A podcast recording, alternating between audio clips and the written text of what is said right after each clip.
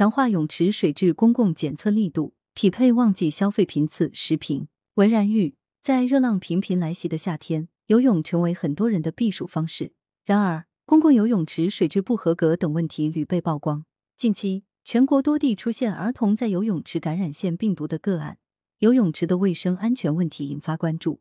一些游泳场所出现的主要卫生问题包括水质浊度、尿素等指标超标，水中的余氯浓度过高或过低，水中检出大肠菌群、细菌总数等微生物的指标不符合相关卫生要求。一些游泳馆一两个月不进行全换水的现象很常见。八月二十三日，《法制日报》几乎每个夏天泳池卫生问题都会引发热议。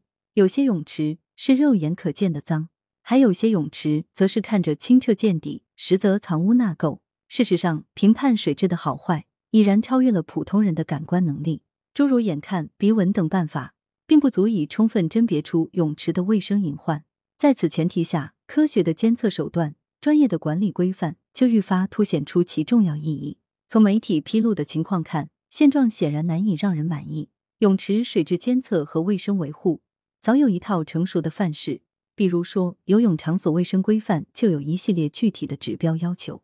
具体到落实环节，情况之所以不尽如人意，是因为这套强制标准没有得到强力执行。现实中，大量游泳池，特别是小区游泳池，都游离于有效监管系统之外，其日常的自检、第三方的实验室检测往往流于形式，加之地方公共卫生监督机构的抽检频次较低、覆盖不足，许多泳池基本处于失管状态。按照游泳场所卫生规范，人工游泳场所每场开放前、开放时均应进行池水余氯、pH 值、温度等检测，检测结果应公示并注明测定时间。理论上，顾客进场游泳时只需对照核验就可高枕无忧。但许多人对泳池经营者的检测能力和诚信度都不抱期望，很多游泳者都懒得去注意公示的监测结果，更不用说查验了，直接就付费进场下水游泳了。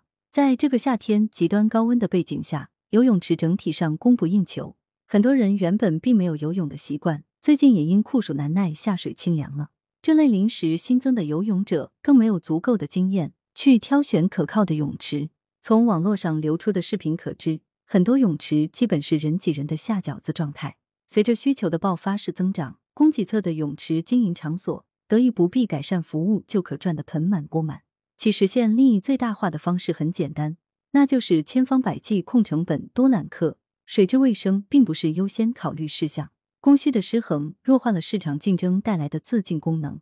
泳池生意异常火爆的当下，常规的监管强度显然不足以匹配高频的消费。针对旺季泳池消费市场，创造性重构一套水质卫生监督体系，强化专业力量配置，理当纳入考量。羊城晚报时评投稿邮箱。wbspycwb 点 com 来源：羊城晚报羊城派图片：视觉中国责编：张琪江雪源校对：彭继业。